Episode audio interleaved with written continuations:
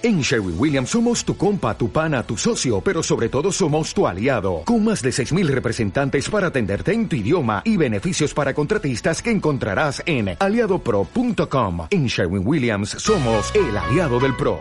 ¿Tú también le gritas a la televisión cuando ves un jugador fallar un pase fácil? ¡Allá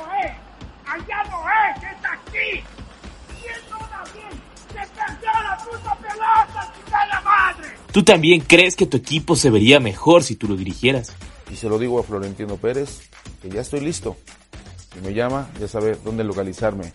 Estoy capacitado y preparado para ello. Pero si no, pues que sigan buscando, a ver si lo encuentran. No te vayas a la B y toma el control. Bienvenido, al, Profe, de Sillón, el único podcast que lleva a todos los directores técnicos, desde la comodidad de su hogar, a poder tomar el control de su equipo.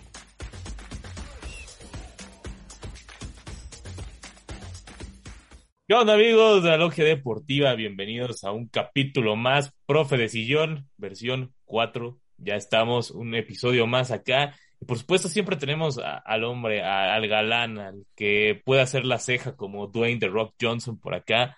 Es eh, el buen Hugo Rodríguez. ¿Cómo estás Hugo en esta edición? Hola Alex, gusto en saludarte. Pues, ¿qué te puedo decir? Enojado, furioso, decepcionado. Oye, qué, qué desastre es el América, ¿no? Ah, ya, ya lo del América no tiene nombre. Ayer que me tocó la transmisión, creo que hasta yo ni, yo ni le voy al América y salí más que enojado del partido. Ima- Imagínate eso.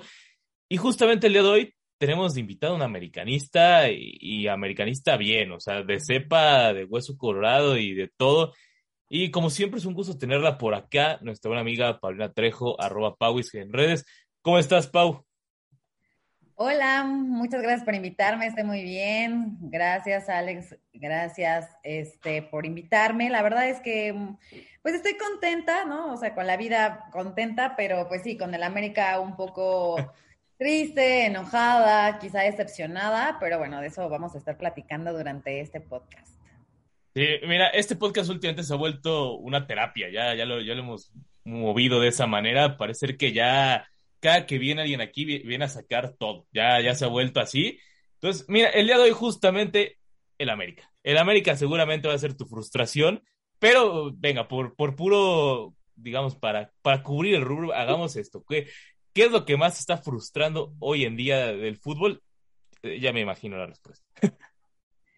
Hoy en día, mira, yo creo que en general el fútbol está pasando por un mal momento, ¿no? Porque no hay tanto dinero como solía haber, no solamente en México, sino en el mundo. Entonces, eh, sí creo que esa parte está como pegando bastante. La parte de la pandemia, pues tuvo una, este, un, un- pues sí influyó bastante en esta parte.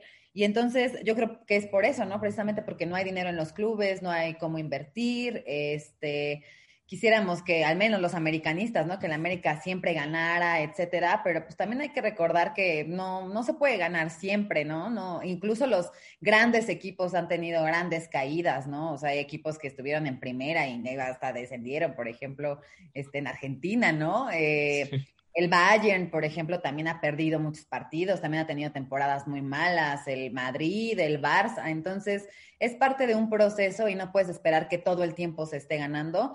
Eh, sí creo que pues la gente tenía como mucha esperanza en Solari y al final eh, no está resultando y por eso es la frustración del americanismo, ¿no? Eso y que no hay contratos como normalmente solían tener, ¿no? No tenemos un jugador, un buen, un killer, por ejemplo, no existe. No hay un ídolo grande americanista. Podríamos decir que Guillermo Ochoa, pero no hay un Cuauhtémoc Blanco, un Chucho Benítez. Entonces yo creo que son muchas, muchos factores los que repercuten. Sí, y luego lo, lo del América, te digo, das en el punto. Yo también me, ayer que me tocó estar en la transmisión de ese juego, justamente decíamos ese tema de hace rato que no, no recuerdo un buen 9 del América, quizás desde, ¿qué será? La época de Raúl Jiménez con el Chucho Benítez y luego, luego Oribe, pero Oribe, digamos, es- estuvo, pero no llegó a, lo que eran el Chucho, Cabañas, Jiménez. Hace ratote, y, y bien lo dices, o sea, es, es muy difícil ahorita. Ahorita no va a ocurrir que la América pueda contratar un 9, ¿no? O sea, van a tener que, la tendrías que atinar a alguien que viene recién subiendo, pues la contratación bomba no va a llegar, no va a llegar. Y, y el americanismo lo, está esperando como si todavía viviéramos en los 90. Creo que también es un, algo que está pasando, real. Claro, y también eh, yo sí creo también que no se le está dando la importancia que se debe a las fuerzas básicas, ¿no?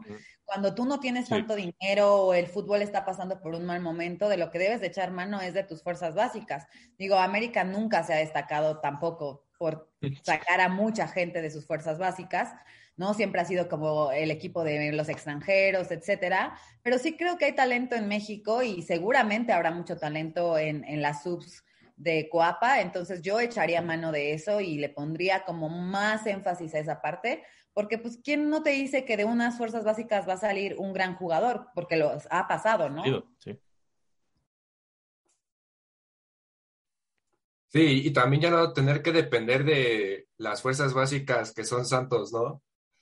Porque por ahí, bueno, efectivamente, o cholos como se ha mencionado recientemente el caso de Morrison Palma, un jugador que tiene buenas características, si no más recuerdo, creo que es extremo, ¿no? Pau, si me puedes corregir, ¿eso es lo correcto, no? Así es, estás en lo correcto. Ok, ok. Morrison Palma, que también yo creo que Santiago Solari, Solari perdón, debería empezar a, voltear a verlo, ¿no? Ante esa, que, ante esa preocupación por el lado de derecho que se trajo a Otero, en mi perspectiva, yo creo que ya se debería apostar por Morrison. Mira, yo creo que hay que apostar por muchas cosas. También eh, es muy sencillo echarle la culpa a un director técnico, ¿no? Al final, yo ayer leía a muchas personas en Twitter indignadas y pidiendo la salida de, de Solari, pero no nada más es cosa del técnico. Sí creo que Solari ha tenido eh, muchas cosas que puede mejorar, ¿no? O sea, sí creo que no está jugando a lo que tiene que jugar con las piezas con las que cuenta, ¿no? Quizá está queriendo jugar otra cosa y los jugadores no le dan, es, no le dan para jugar a eso. Y al final ese es, ese es, el trabajo del director técnico, ¿no? Saber qué es lo que tienes y cómo es la mejor forma de utilizarlo y, estudiar a tu rival, etcétera. América no solamente tiene la deficiencia, si le queremos llamar así, del director técnico. Hay jugadores que a mí más que otra cosa me suena como que eh, pues, los jugadores ya no están como tan contentos, eh, algunos no están en el mejor momento, hay otros más que este, pues parece que despegan y de repente en los momentos importantes no hacen nada. Eh, son muchas cosas, no podemos echarle la culpa solamente a alguien o que él no está volteando a ver, es cuestión del presupuesto, es cuestión de la directiva. Entonces, eh, evidentemente es más fácil correr a uno que correr a muchos más. Entonces, también yo creo que esa parte la tendríamos que ver y tratar de, mira, yo creo, ya no va a haber obviamente, este, lo que tenemos es lo que tenemos, punto. O sea, entonces te tienes que acoplar a eso y tratar de sacar los resultados. Digo, aquí lo alarmante es que Solari, pues este torneo, pues no se ve igual como se veía en, los torneos pasados. Por ejemplo, en el, en el primer torneo que tuvo Solari, y voy a hablar del partido en específico donde sacaron a la América, que fue contra Pachuca, este, pues yo la verdad sí tenía esperanzas en Solari y decía, bueno, es su primer este, liguilla, no sabe quizá cómo manejarlo. En el segundo torneo, pues mm, igual, pero ahorita sí lo veo como, como los cangrejos, ¿no? Dicen como para atrás, pero no nada más es culpa de él. Sí, y también de, cómo le trajeron su plantel, digo, también el, América tiene otros problemas eh, en cuanto a eso, pero sí, sí es llamativo, ¿no? El, digo, el buen Pepe del Bosque decía que uno de los grandes problemas del América es que trajeron, de repente trajeron tanto jugador y no, ni parece que ni le preguntaron a Solari o, o así de, oye, ¿quieres este? Y es como de, pues, pues ¿cómo, ¿cómo, lo uso si, si ese es como, si te dan un, ¿qué será? Un motor de un BMW para tu Lamborghini, pues dices, ¿cómo hago funcionar esta cosa, no?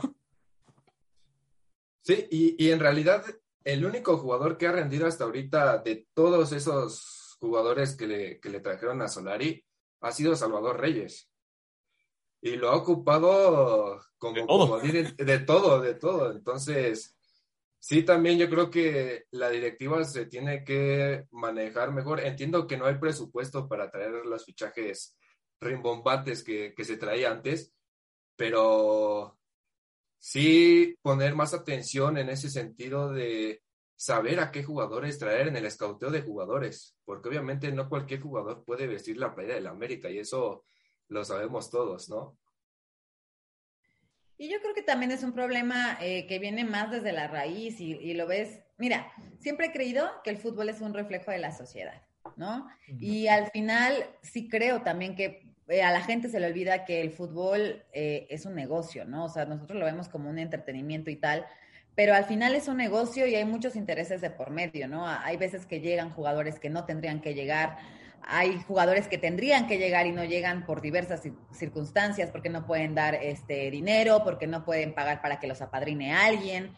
Este, son muchas cosas las que dependen en el fútbol y sobre todo en el fútbol mexicano, y es lo que estamos viendo. O sea, en este momento, eh, uno, no le hacen, quizás no le traen los refuerzos que Solari quisiera, ¿no? Habrá refuerzos que eh, puntualmente Solari dijo yo quiero a él, como por ejemplo cuando llegó que dijo yo quiero a Fidalgo y nadie daba un peso por Fidalgo y a mí se me hace un buen jugador.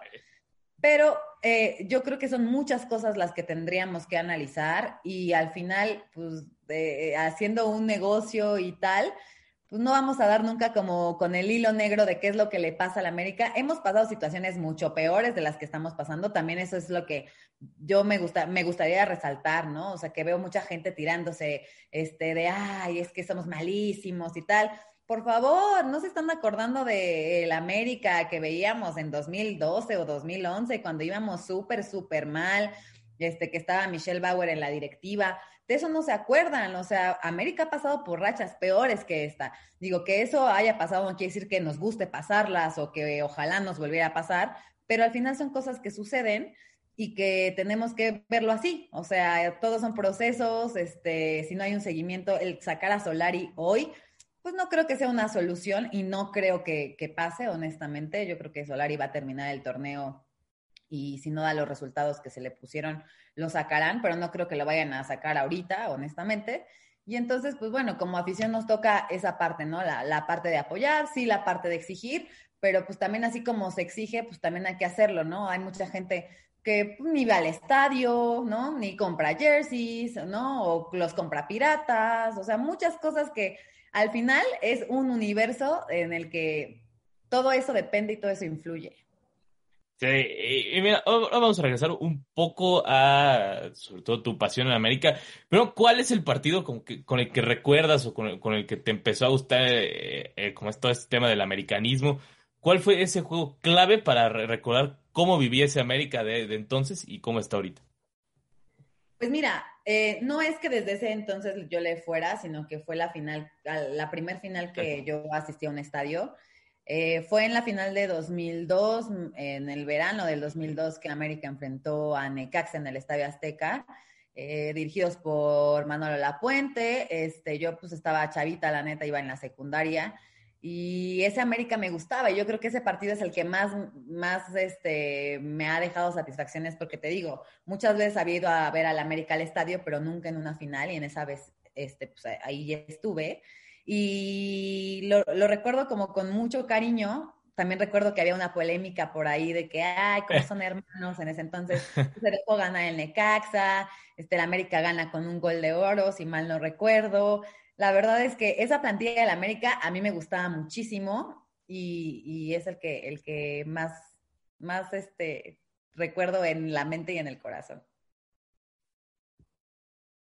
Sí, ese, América era, impresionante, ¿no? Digo, había muchas quejas y polémicas, como siempre, eh, siempre existen con el América, porque pues es, el América, ¿no? Siempre, siempre existen esas polémicas baratas, a veces baratas, otras veces que sí, pero pues realmente le pasó a todos los equipos, esa, esa cosa tan extraña del arbitraje, a las mismas chivas, que digo, no, no es por joderlas y que siempre a mí me gusta resaltarles, que claramente les ha pasado, y no ahorita, hay que recordar que había una historia muy peculiar de Chivas en en los 50, 60, porque aparte para remontarte una final de Chivas tienes que regresar a los 50 para empezar.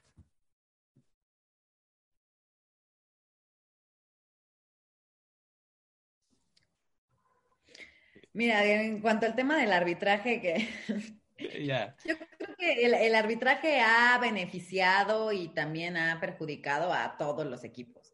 Evidentemente, entre más popular sea tu equipo o entre más afición o más este, contra afición, si la quieres ver así, este, tenga, pues va a ser más evidente, vas a estar más en la lupa, ¿no? Hay muchas cosas que, que siempre dicen, ¿no? Que el árbitro le ayuda a la América. La verdad es que muchas veces el árbitro también perjudica a la América y creo que ser árbitro en un partido de la América debe ser complicado.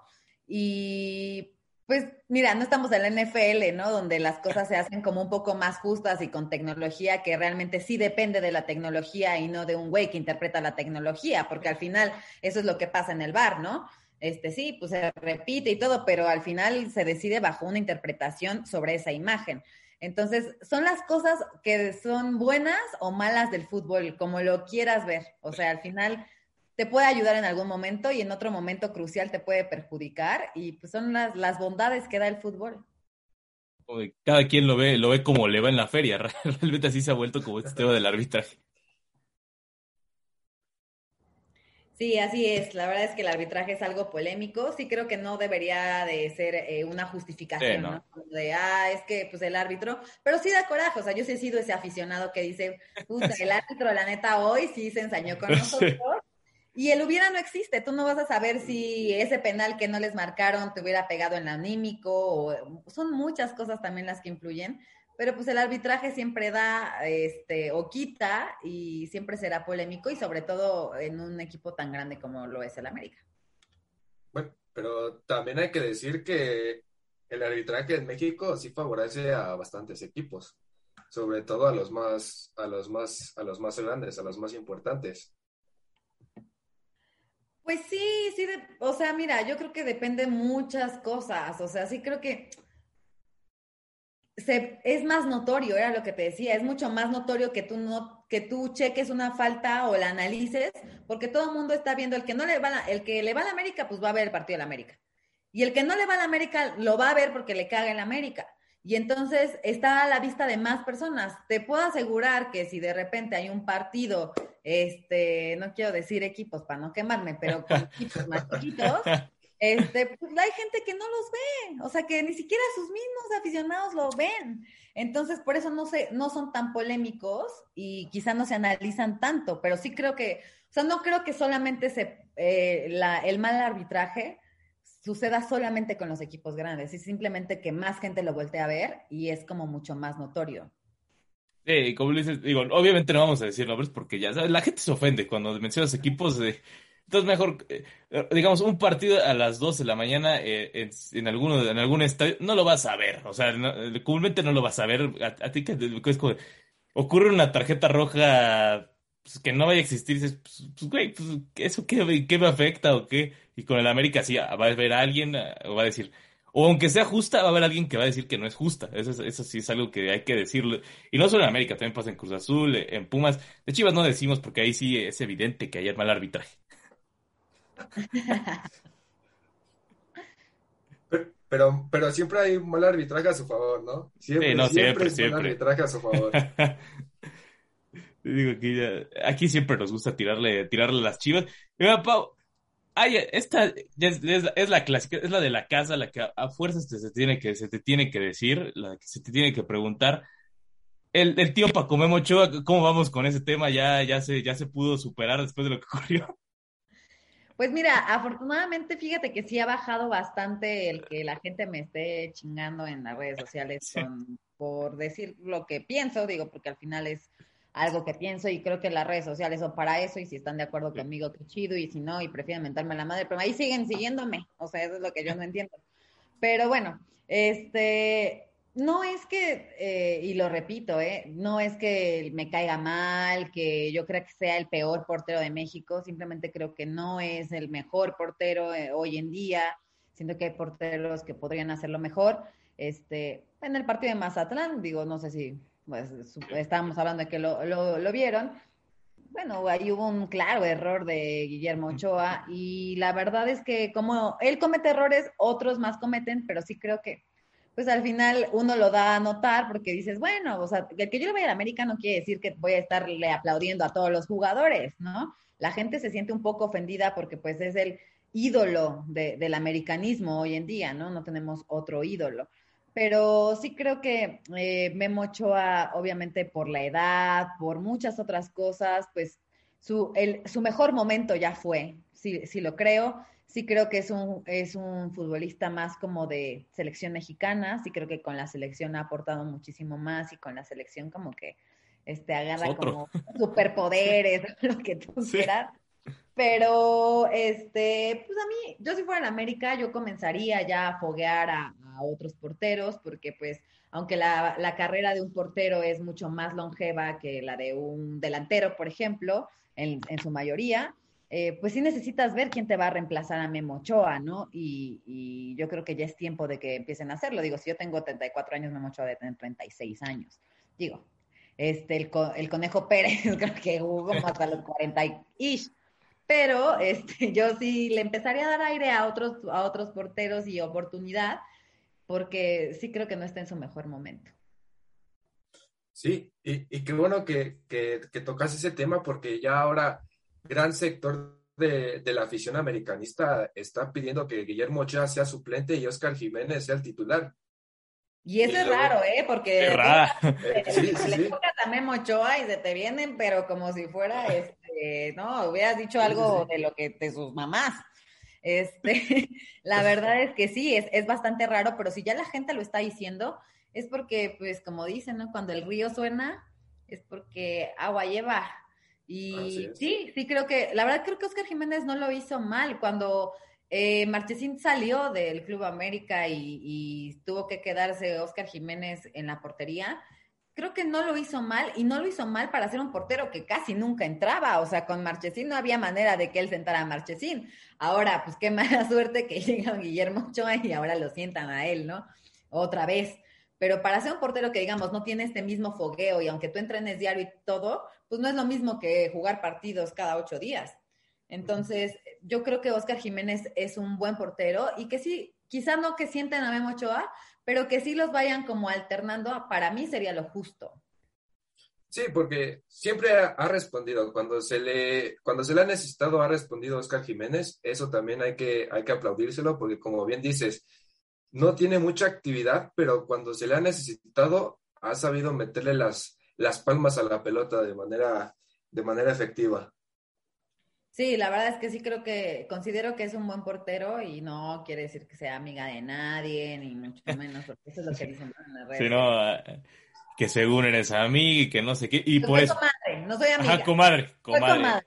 Soy comadre. íntima, íntima, por favor, de, de, de, la esposa de Oscar Jiménez. Aparte, ni siquiera de Oscar Jiménez, de la esposa de Oscar Jiménez. Y porque estuvieron un día en un palco. Nada más por eso, casual, ¿no? Si mañana estamos nosotros con, con, el palco de Emilio Azcárrago, nada más pasamos al lado y los saludamos, también ya somos dueños de la América. Para aclarar cómo están las cosas. Así son las cosas en las redes sociales. Pero la verdad sí creo que este, América necesita muchas cosas. Hoy, por ejemplo, eh, sacaron o dieron a conocer el que será el nuevo jersey, este, que no sé qué les haya parecido a ustedes. Creo que América ha tratado como de innovar en muchas cosas, pero en lo donde deben de innovar y poner sus ganas y todo es en el terreno del juego, la verdad. Es que sí, sí es raro, ¿no? Está raro. A mí no me latió la neta tanto. No, tiene, un diseño bonito, ¿no? Como bien dice Pau, novedoso. Sí, es diferente, ¿no? Como que ver jugar a la América de negro no es como algo tan común, ¿no? Yo, por ejemplo, recuerdo eh, el, los uniformes de Adolfo Ríos que solían ser eh, negros, ¿no?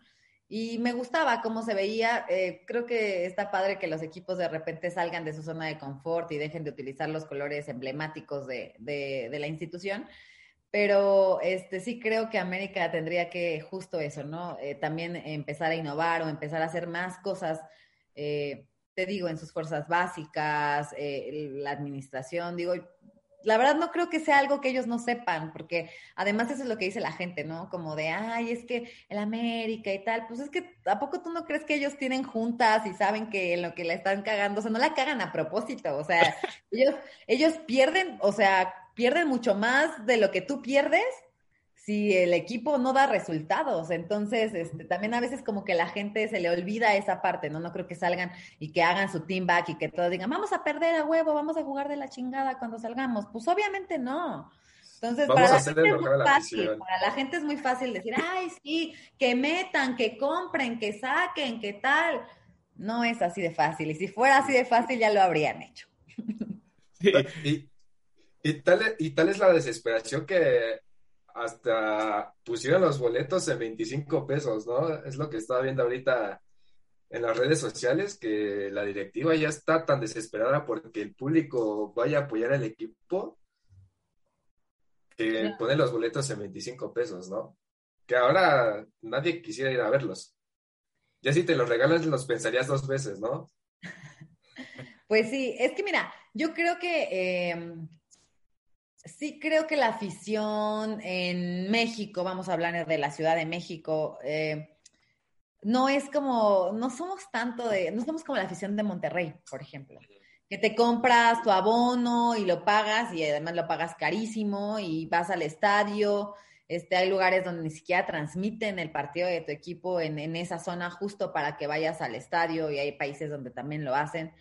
Eh, creo que la, gente, mucha gente de la América, pues sí dice, sí le voy a la América y sí prenden su tele y todo, pero en cuestión de ir al estadio, pues a veces la realidad es que aunque el equipo esté bien, hay veces que si tú vas a un, ¿qué te gusta? ¿Un América Puebla? La gente no va al estadio. ¿No? O sea, los llenos son cuando es contra Chivas, cuando es contra Pumas, últimamente cuando es contra Tigres. Pero pues también yo creo que esa es parte de que el aficionado diga, no manches, o sea, si yo soy americanista y estoy tratando de exigir, etcétera, pues yo también debo de hacer las cosas, o sea, no nada más ir a los partidos chidos. En Rayados van a todos los partidos, así juegue Rayados contra quien tú quieras. Entonces, desde ahí también, ahí también tenemos un problema, ¿no? Y que bajen los, los costos. También tiene que ver muchas cosas, la pandemia, la gente, mucha gente no quiere salir, hubo un pico súper importante este, del COVID hace algunas semanas. Entonces yo creo que son este, también otros factores que influyen y que pues también se ha hecho peligroso ir al estadio, que eso yo creo que qué triste que tengamos que decirlo, pero sí es una realidad y ya no ves como tantos niños en el estadio. Por ejemplo, yo creo que la vez que más vi niños en el estadio fue las veces que llegué al Estadio Azul, había muchos niños en el estadio, pero en el estadio de, en el Estadio Azteca rara vez veo tantos niños como lo solía ver en, el estadio de, Cruz Azul. Entonces también esa parte de la violencia en el estadio, pues yo también creo que le pesa a alguna gente, a algunas, algunas personas y que por eso no van. Te voy a contar, por ejemplo, cuando yo iba en la prepa, tuve la grandiosa idea de ir a un partido, bueno, Pumas América en CU y me fue mal, o sea, muy mal. Desde esa vez no he vuelto a ir a CEU a un partido eh, donde juega el América. He pedido a otros partidos en CEU. Pero justo por eso, porque es mm, tampoco es tan seguro ir al estadio. y eso ya, incluso llevamos varios programas hablando de eso, de la inseguridad en los estadios. Es, algo bastante llamativo. Decía, lo decía el buen, eh, que fue, no me acuerdo si fue el Tibu o Luis Mario Sabred el que dijo, tú ves que de verdad no, ya no es divertido el estadio. De por sí, el partido va a estar un poco cutre, ¿no? Eso sí es una realidad. El partido va a estar feo y para que te golpeen o que quedes en medio de un pleito por, por alguna razón, ¿no? O sea, ni siquiera sabes por qué va a haber un pleito. Va a haber, por, o sea, ya últimamente pasa en, todos los partidos, puede ser un, un América, que será un América Mazatlán, y va a haber pleitos. Es algo muy llamativo que, que está pasando y que también creo que como afición ya debería ser un, güey, o sea, digo, yo sé que los de la barra no van a entender, pero va a ser como de, pues ya hay que hacer algo ahí. Sí, te expones como a muchas cosas, ¿no? O sea, quizá, eh, y no estoy diciendo que solamente le pase a, o sea, que solo sea de pobres mujeres, ¿no? Pero sí creo que como mujer a veces estás incluso también más expuesta, o sea, lo hablo desde mi punto de vista, que soy mujer. Eh, sí me ha tocado, por ejemplo, la vez de la final que te estoy diciendo que fue mi final soñada en, en el 2002, yo recuerdo que fui a la Azteca y te lo juro que hay un petardo muy, muy cercano de donde yo estaba cuando eh, la América ganó. Al día que fui a la escuela, porque el partido fue un domingo, me acuerdo, al otro día fui a la escuela, tenía el, oído tapado de que el petardo cayó muy cerquita de mí. Entonces, desde eso te, te arriesgas a cosas de ese estilo hasta cosas que quizá pueden ser mínimas, pero que resultan bastante incómodas, como el que te, por ejemplo, me ha tocado que tengo que ir de repente, he ido sola al estadio, ¿no?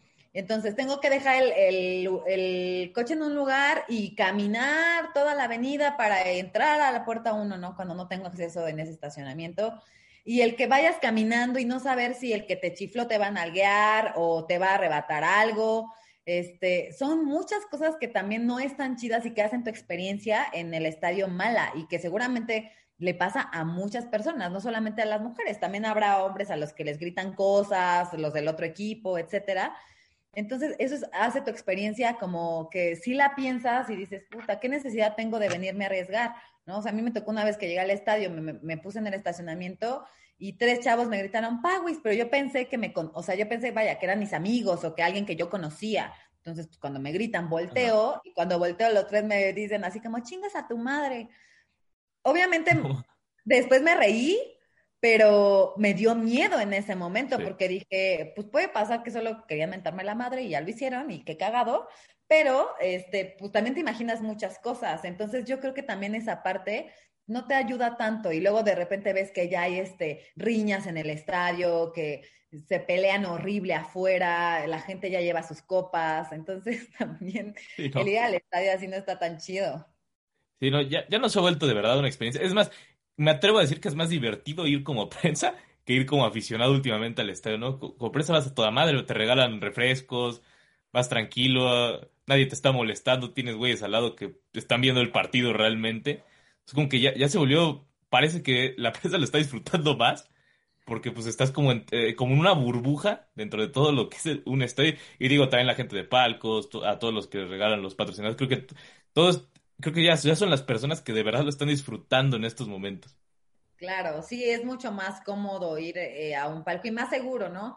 La verdad es la gente que, que, puede gozar de esos privilegios y, que a mí me ha tocado, la verdad es que hace muchos años que yo no voy a, un, a un asiento general, por así decirlo, no es presunción ni mucho menos, pero yo sí estoy muy agradecida porque sí te ahorran una parte de, este, de, todo. quieras de empujones, de que te cae este vasos en la cabeza, este no sabes con, con contenido este dudoso, de dudosa procedencia no, no sabes si fue refresco o si fue otra cosa, este, o sea, como muchas cosas que sí, que llueve, que hace frío, o sea, son muchas cosas, pero al final es algo a lo que todos los aficionados nos hemos este, expuesto y que qué cabrón que no puedas ir al estadio a gusto, ¿no? O sea, porque desde que entras, si no son revendedores, son los que te quieren estacionar el coche, si no son los que te chiflan, si no los que te manosean para entrar, sino, o sea, muchas cosas que tampoco hacen la experiencia de ir al estadio tan chida. A mí, por ejemplo, no sé si ustedes hayan tenido como este la oportunidad de ir al estadio de béisbol de eh, el Alfredo Harpelú. Y es diferente, o sea, es diferente, el ambiente es diferente, la gente se comporta diferente, todo es diferente. Entonces estaría muy chingón que toda la gente que vamos al estadio pongamos nuestro granito de arena para que sea seguro y que la gente vaya con ganas a ver a su, a su equipo y sobre todo seguro de que va a salir bien. De que va a salir. que va a salir. va a salir. Y, y, ahora a ver qué, qué, va a pasar con el Fan ID, ¿no? Digo, ya lo, lo, intentaron con, lo van a intentar primero con la, con la selección, evidentemente por el grito, y después lo van a intentar traspasar realmente a toda la liga. Primero a ver qué tal, y después a ver si no se vuelve un problema más grande de que la gente diga, no, qué hueva, tener que tomarme fotos y cosas así para ir al estadio.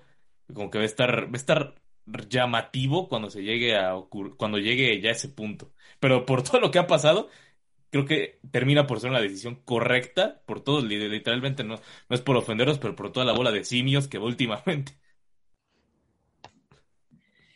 Sí, hay que tomar medidas de muchos tipos, pero al final, mira, aunque se tomen las medidas, eh, sí creo que es cultural, o sea, cada quien tiene que cambiar, o sea, eh, la gente que ha tenido la oportunidad de visitar estadios de, de provincia podrán ver que la gente se comporta de manera diferente. No estoy diciendo que no pase, pero incluso en el respeto a las instalaciones es distinto. O sea, si tú entras al, al estadio de Rayados o entras al estadio de Pachuca, no hay grafitis en el baño, no hay basura en el piso. Eh, son muchas cosas que, que, por mucho que te pongan filtros o etcétera, pues la gente lo va a seguir haciendo y eso es lo que realmente es reprobable, ¿no? O sea, es como, eso no tienes que hacer. O sea, tienes que cuidar tu estadio, es donde vienes, donde quizá vas a traer algún día a tus hijos. O sea, yo creo que aunque te pongan muchas restricciones, etcétera, la gente termina viendo cómo este, lograr hacer de las suyas. Y pues esa tampoco es la, opción. Te digo, ese día me cayó a mí un petardo. Yo no creo que el güey que haya tenido un petardo no lo hayan revisado. lo mismo va a pasar con, esto de, si hacen eh, esta parte del ID para entrar a los aficionados. No, no lo sé. alguien va a cambiar su identidad, seguramente. Alguien va a hacer eso. Sí, sí, mira, nada más para ya comenzar con el, con el bloque final de esto. Ay, ¿cómo, ves el tema de las redes, las redes sociales? ¿Cómo crees que, ha crecido sobre todo la manera de hacer contenidos, contenidos deportivos? Porque últimamente creo que ha jalado y realmente jala demasiado bien. Mira, creo que hay clubes que lo han hecho extraordinario. La verdad es que hay gente en la parte de marketing digital en clubes que creo que lo hacen bastante bien, que el contacto con el aficionado es bueno. Recuerdo que el primer club al que yo volteé a ver porque estaba haciendo las cosas muy bien era eh, Jaguares de Chiapas hace ya bastante tiempo. Cuando eh, comenzaron a plasmar las redes sociales, incluso en los jerseys de sus jugadores. El jugador traía su arroba en la parte del nombre o del apellido, donde normalmente suele ir. Entonces, ellos tenían una comunicación muy, muy, muy chida eh, ahí en, este, en, la, parte del social media y estaban como sumamente involucrados en una etapa en la que los equipos no hacían tanto eso. Después, eh, por ejemplo, la gente de Puebla lo ha hecho bastante bien, que si no me crees por ahí, estoy casi segura que la persona que está en Jaguares es la que ahora está en Puebla y lo siguen haciendo bastante bien. La comunicación con, con el aficionado es buena, se unen al, al, al, mame, se unen al tren del mame, ponen este pinches memes. O sea, yo creo que eso es lo chido de, de, un, de las redes sociales, ¿no? Que hasta cierto punto, pues sí tiene restricciones, porque ya cada vez, hasta en YouTube, ¿no? No puedes decir ciertas palabras o si no te, este, ya no te monetizan el video, etcétera. Pero sí creo que esa parte es la, la parte padre de las redes sociales y que un equipo se abra a hacer como un poco más eh, libre en ese aspecto está padre. Me encantaría que la América lo hiciera, por ejemplo. No creo que América lo, haya, lo esté haciendo mal, pero creo que podría mejorarlo, ¿no? Esa parte del approach con, con, con su afición. Este, que se una, ¿no? O sea, de repente yo veo que el community manager del Puebla le contesta al community manager de Pachuca y se arma ahí el borlote. O sea, creo que esa, esa parte la han hecho bien. Eh, incluso te podría decir que Chivas también lo ha hecho bien en, en, algún momento. Este, la selección mexicana, no sé si hayan tenido la oportunidad de, ver los TikToks que de repente suben, se suben a los trends, ponen por ahí a los futbolistas a bailar, a, las chicas de la femenil. Creo que, que, se ha hecho bastante bien, pero así me gustaría que fuera como un poco más homogéneo, que todos siguieran esa línea, que, que seas un equipo grande o que seas un equipo que se quiere vender como un equipo serio, pues al final yo creo que en, e, en el tema redes sociales, pues no es como tanto la opción. Sí creo que América podría aprovechar muchísimas más cosas para hacerse mucho más este, popular en las redes sociales. Y no solamente que sea popular porque mucha gente le va a la América y lo sigue, sino porque lo siguen porque el contenido que generan es de valor. Sí, no, también, como dices, o sea, tienes que generar contenido de valor para, pues, primero para generar el engagement que, que, todo el mundo necesita y después también para, para ver cómo conseguir más afición, porque o el Puebla de a huevo ha conseguido, ha conseguido a alguien, por lo, menos, por lo menos alguien le llama la atención el tweet para decir, ah, qué cagado, le voy a ir al Puebla, ¿no? alguien joven, ¿no? Que, que esté agarrando que hay gente que ni le va al Puebla y lo siguen, solamente porque quieren ver su contenido. Y eso está padre, y eso es algo que América podría aprovechar, porque, o sea, ¿cuántas veces no has visto a periodistas, por ejemplo, que le tiran a un equipo y la mayoría de sus seguidores son del equipo rival? Porque el güey es tan cagado, le tira tanta caca al otro equipo que se les hace padre sale contestando y engancharse. Entonces yo creo que América podría hacer eso ¿no? Como que de repente tener a más gente que ni siquiera le va a la América que lo sigan solamente como por unirse a, lo que ellos, la conversación. Y, mira, justo te he hablado también de ese tema de cuentas que le han. Creo que otra que, eh, o sea, está, digo, es otro deporte, pero ha pasado por, el, por abajo y lo ha hecho muy bien es la de la NFL, ¿no? La NFL en México realmente se ha subido bien a, a cualquier cosa que exista, le, le, pegan bien. Creo que eso es algo que también ya deberíamos ver Digo, lo, obviamente lo vemos en Puebla, pero son muy pocos equipos mexicanos. Y creo que si, eh, se están, si la NFL está creciendo tanto por estadísticas y por cositas así, creo que el fútbol también debe mantenerse vigente en cuanto a eso, ¿no? Sí, tienen que eh, checar y no es como por copiar, ¿no? Toda la gente que nos dedicamos al tienes que hacer como tu revisión de lo que se está volviendo tendencia en otro continente o en otros países, en este caso en otros deportes. Entonces, sí creo que también deberían de adoptar ciertas situaciones por parte de, otros deportes. Creo que también depende mucho, ¿sabes qué? Eh, que hay veces que no te puedes subir a un tren del soy cagado cuando tu equipo no está dando resultados, porque entonces ahí es un arma de dos filos. Si tú empiezas a jugarle al, ay, esto, lo que ha pasado con futbolistas, por ejemplo, que tienen sus cuentas obviamente personales de Instagram o de TikTok y que, no sé, el sábado perdieron y el domingo ya están contando chistes en TikTok o están subiendo historias, empedándose o pasándola bien, pues obviamente la gente las, los va a reventar. Entonces yo creo que también eso es lo que piensan los clubes en México, ¿no? De si no estoy dando resultados, yo no puedo subirme a este tipo de conversaciones porque en lugar de hacer algo bien, lo primero que un aficionado va a contestar, dejen de hacer memes y pónganse a jugar, o, ¿sabes? O que esas cosas que realmente, pues sí, también tienen razón. Entonces tienes que ser también muy inteligente en la forma en la que lo lleves, y sí creo que eso es lo que frena a muchos equipos de la Liga MX. Y, con, esto no estamos hablando de los jugadores de Chivas, ¿verdad? Ni con la cuenta de Chivas. de la cuenta de Chivas, los de Tama, los del Smirnoff Tamarindo, no estamos hablando de eso. Ah. por supuesto que, nada tiene que ver con Chivas. Es que para que yo sí siento, hay veces que lo hacen muy bien, como también decías hace rato, pero hay otras veces que como que no, no entienden el, momento la gente de Chivas. Creo que eso sí les falla durísimo. Y, y son jugadores todos. Sí. Sí, es, primordial el timing, eh, el, no eh, caer en la arrogancia, ¿no? También le pasaba a jugadores como Chicharito, por ejemplo. Chicharito era un rockstar en las redes sociales y estaba muy cagado y le respondía a sus fans y le respondía de una forma sarcástica, pero hasta cierto punto respetuosa. Y de repente cruzó esa línea que es como súper delgada en, en las redes sociales y ahora en lugar de ser el cagado, el chistoso, el amigable, al que todo el mundo quiere, etcétera, pues ya pasó a ser todo lo contrario ¿no? La gente ya lo considera inmamable, este, rockstar, lo que tú quieras, y que eso hasta ha repercutido, y yo creo también en, que no lo convocan a la selección, porque se ha hablado una de cosas de él que parte este el vestuario, o sea, ya se hizo ahí algo que no tenía que hacer y eso deben de tener mucho cuidado los futbolistas, las marcas y evidentemente los clubes al comunicar sus mensajes en redes sociales. Y, un ejemplo muy reciente fue lo que hizo precisamente la página de Chivas. No, no tenemos nada contra ustedes, Guadalajara, pero fue, fue, fue lo del campeonato de Atlas, ¿no? Todos felicitándolos después de 70 años y queriéndose mostrar, queriéndose mostrar Chivas, ¿no? Y pudieron haberlo hecho de otra forma. Sí, creo que como el equipo archirrival del Atlas eh, pudo haber entrado en un juego de felicitarlo, pero haciendo algo, pero e, esta, esta imagen que subieron donde este, rellenaron los trofeos y quedaron muy mal.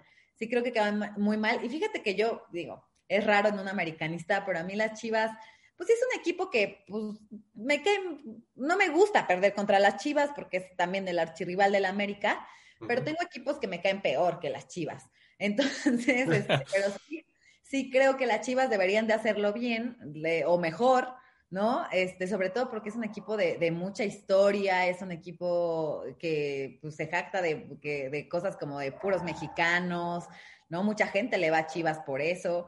Entonces, eh, sí creo que cayeron bastante bajo con esa respuesta al Atlas, pudieron haberlo hecho de otra forma, pero es justo eso, ¿no? El, saber subirte a un tren y, y eh, dar el mensaje que tú quieres dar, ¿no? No porque a mí me pareció cagado como community manager o como el que está coordinando la estrategia de las redes sociales me pareció cagado, no quiere decir que a todos los demás les parezca cagado y fue, o sea, lo reprobó todos los clubes, o sea, los aficionados de todos, los clubes. Sí. Y, también hasta su documental en Amazon, creo que también fue en un pésimo momento, ¿no? Digo, fue, fue, una enorme idea, o sea, realmente sí, es, sí estos son muy buenos esos documentales, pero es que era como de, llevas cuatro torneos sin clasificar. Hiciste, traes a Peláez y, también no clasificas en ese torneo. Haces todo el gasto. ¿Para qué? Y luego, y luego aparte lo que hacen con JJ Macías, ¿no? Cómo lo pintan de arrogante. Aparte lo hicieron, se ve que lo hicieron todo a propósito cuando, porque fue justo cuando se fue cuando sacan ese capítulo, ¿no? El de, lo muestran el todo arrogante. Y digo, ya lo sabíamos, ¿no? Pero no, o sea, no lo tenían que haber mostrado tan ojete en esos momentos cuando le dijo a todos que eran unos mediocres en, el propio vestido, güey, no muestres eso, no seas así, ¿no? Pues fíjate que yo, eh, la verdad es que no vi el documental de Chivas. Digo, sí, es un equipo que me cae bien porque pues mi mamá le va a las Chivas y mi, mi hermana también. Pero no al grado de ver el documental de las Sí, Chivas, ¿no? honestamente no lo vi. Sí creo que eh, lo lanzaron en, en un mal timing, pero también creo que pues al final tienes contratos, ¿no? Y que tú Sí. no sabes este, cómo hacerlo. Te voy a poner el ejemplo. América, justamente en la época en la que pasamos por un súper mal momento, eh, eh, 2011, 2012, sacaron una campaña que la manejó, eh, eh, me parece que fue Alasraki quien hizo esa campaña. Era una campaña Ah, ya, sí. Que era grande, muy grande, América grande, muy grande, y cada vez que entraba un partido, por ejemplo, era América, este, Atlas, ¿no? Y entonces salía un zorro, un animal real, con el águila, y, los, y la neta, los spots estaban súper chidos y la idea era increíble, pero a la América le estaba yendo súper mal. Entonces, de pasar a ser algo súper padre y en lo que ya habían invertido, pues obviamente fuimos el hazme reír de toda la liga, porque América esa vez no clasificó ni a la liguilla, si mal no lo recuerdo. Y este, y entonces queda mal, pero pues tú ya tienes ese contrato y ni modo de decirle a la Raki, pues ni modo, este, pues ahora cuando tengamos buenos resultados hay que volverla a hacer, pues no. Y yo creo que Sí. eso fue lo que le pasó a Chivas. Sí, sí, aquí te los guardo hasta que vayamos bien, ¿no? Sí, sí, sí. O sea, imagínate que Chivas espera sacar su documental hasta que vuelvan a ser campeones. Pues Uy, no. no. sabemos, tal que es como el Atlas, o sea, que vuelve a ser campeón en 70 años y pues ya ese documental va a estar más obsoleto que nada.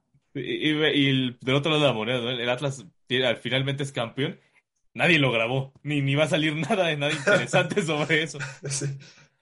Sí, y por ahí que hablábamos al principio del podcast de las ayudas arbitrales, pues también ahí este dudoso, ¿eh? Dudoso para mí el, el triunfo de, del Atlas.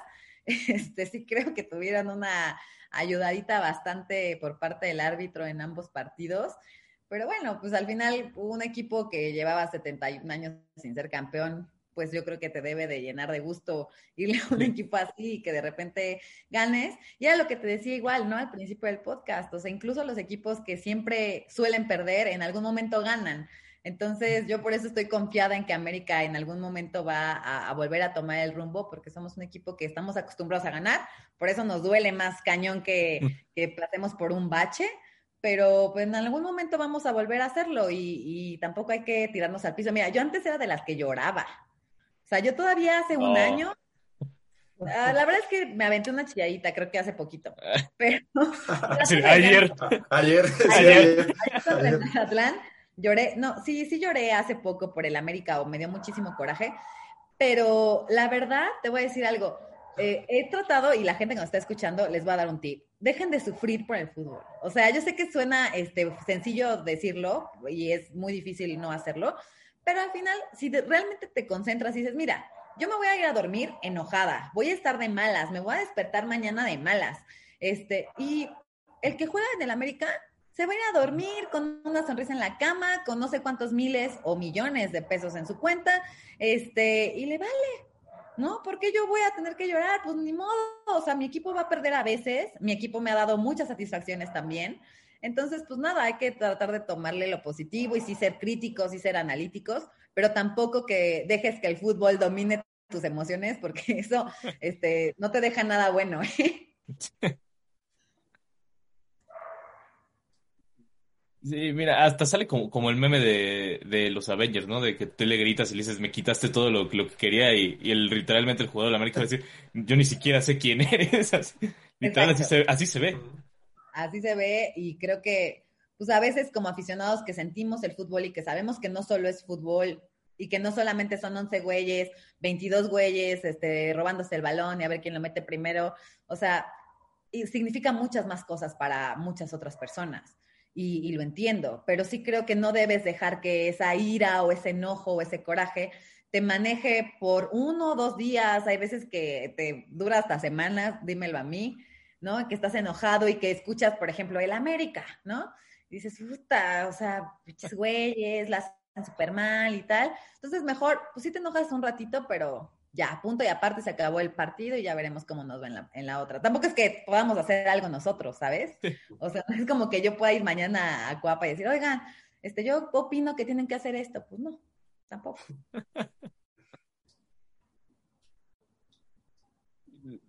Sí, ¿no? Y que te digan como de, ah, sí, pásale, dime a quién, a quién te traemos, qué, te hace falta. ¿Qué quieres? Sí, sí. O sea, si a Solari no le traen a la gente que él ¿no? Solari lleva, lleva dos años pidiendo jugadores y no le llega a nadie.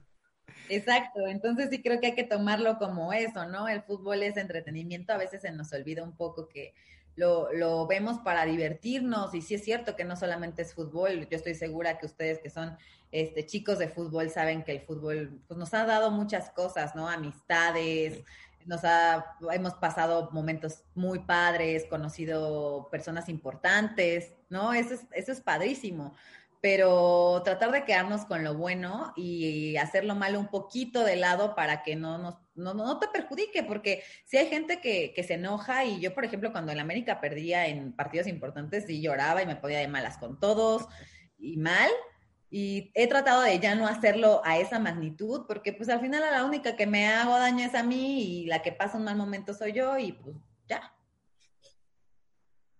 Tipo, tipo Gonzalo, ¿no? El de las chivas. Te, están viendo tus hijos, Gonzalo, ¿no? Te están viendo tus hijos, Gonzalo. Sí, sí, sí, el que está en el estadio, ¿no? Que está llorando. Sí, exacto. Sí. es mejor no hacerlo, o sea, no lo haga. Trate de ver el fútbol este, tranquilo, eche sus cervezas y ya, pero punto y aparte, termine el partido y a otra cosa, porque si no, imagínate, está cañón. Y digo, estamos hablando de nosotros que le vamos, este, a, la América, ¿no? O sea, ya, ya sé que Alex no, pero eh, imagínate la gente que le va a un equipo que nunca ha ganado nada, ¿no? O sea, yo creo que es parte de y que hay que verlo con filosofía. Sí, ya, ya cada quien lo ve como, como debe ser, ¿no? Ya que ya, ya deben contarlo y también Primero, y si no, yo creo que ya, ya es momento de ir a un terapeuta, ya, ya está muy cañón que, que te afecte tanto, tanto el fútbol. Pero bueno, mi Steven y Pau, muchísimas gracias por haber estado por acá nuevamente ahora en esta nueva, esta nueva edición, más de un nuevo programa llamado El Profe de Sillón. Te agradece muchísimo. Y nuevamente, curiosamente, tocó ser madrina esta vez de este programa. Ya, digo, ya, ya se ha vuelto un clásico por acá de todas las producciones de la Logia Deportiva. Muchas gracias, para mí es un honor, espero que tengan muchísimo éxito, que la gente los escuche mucho este, la verdad es que hablar de fútbol siempre será una gozada y yo muy contenta de estar con ustedes. De verdad deseo que tengan muchísimo éxito. Estoy segura que sí. Y gracias por invitarme. Ahora sí, profesor Hugo Rodríguez, ¿algo que quiera decir para el final? No, solamente de igual manera agradecer a Pau por su presencia. La verdad que su aportación pues fue increíble. Y pues nada, cerramos, cerramos todo ya. Bueno, Pau, para, para la gente que no te llega a conocer o por cualquier otra situación, por donde te pueden seguir o cualquier otra otro lugar donde estés. Pues me pueden seguir en todas las redes sociales como arroba solopaguis W. Este, ahí me pueden eh, seguir, me pueden ver en el canal 517 de Total Play en High Sports, en el programa Puro Fútbol, que es de lunes a viernes de 9 a 10 de la noche. Este, por ahí nos andamos turnando, entonces hay semanas en las que estoy, semanas en las que no estoy. Y pues nada, ahí los espero en mis redes sociales y obviamente invitándolos a que sigan este podcast, El Profe de Sillón. Les va a ir muy bien. Pero los que te sigan que vayan con, con buena voluntad, ¿no? Nada de hate. Sí, no. Eh, bueno, uno se acostumbra, ¿eh? O sea, como, bueno, pues si me van a tirar hate, yo creo que lo disfrutan, o sea, este, digo, si eso los hace felices, está bien. Si creo que tirándome hate me van a arruinar el día, pues equivocados están. Pero si a ellos eso les hace felices y yo puedo aportar en eso, aunque me tiren hate, ahí andamos. Poniendo las este, el pecho a las balas. A, la comadre de Oscar Jiménez, ¿no? Sí, sí, Ahí luego les, este, les, les mando a mi comadre para que hable con ustedes. Sí, no sé. Sí, eh, vamos a esperar a la comadre seguramente por acá. Y si no, Oscar Jiménez, ya que son íntimos amigos eh, por acá. Íntimos amigos, exactamente. que pronto, este, espérenlo, espérenlo aquí, en el profe van a estar aquí. ¿Cómo no? Yo se los contacto. Perfecto, muchas gracias. Bueno, ya para cerrar, señor Hugo Rodríguez, ¿por dónde lo puede seguir la gente? Por Facebook como Hugo Rodríguez y en Instagram, huguitorb.99. Caballero, y también no se olviden seguir a la, cuenta del profe de sillón, realmente la estamos estrenando, ya que la tuve que dividir en dos. Pero bueno, para la gente que estuvo en el profe de- la cuenta pasada, vamos a la nueva, es arroba el profe de sillón, por ahí nos podemos encontrar. Y también no olviden seguirnos en nuestras redes sociales, en la mía es arroba me dice por Twitter, por Instagram, ahorita no tengo, más que en la cuenta de NFL, pero pues aquí estamos hablando de fútbol, ¿qué, qué importa el fútbol americano en estos momentos?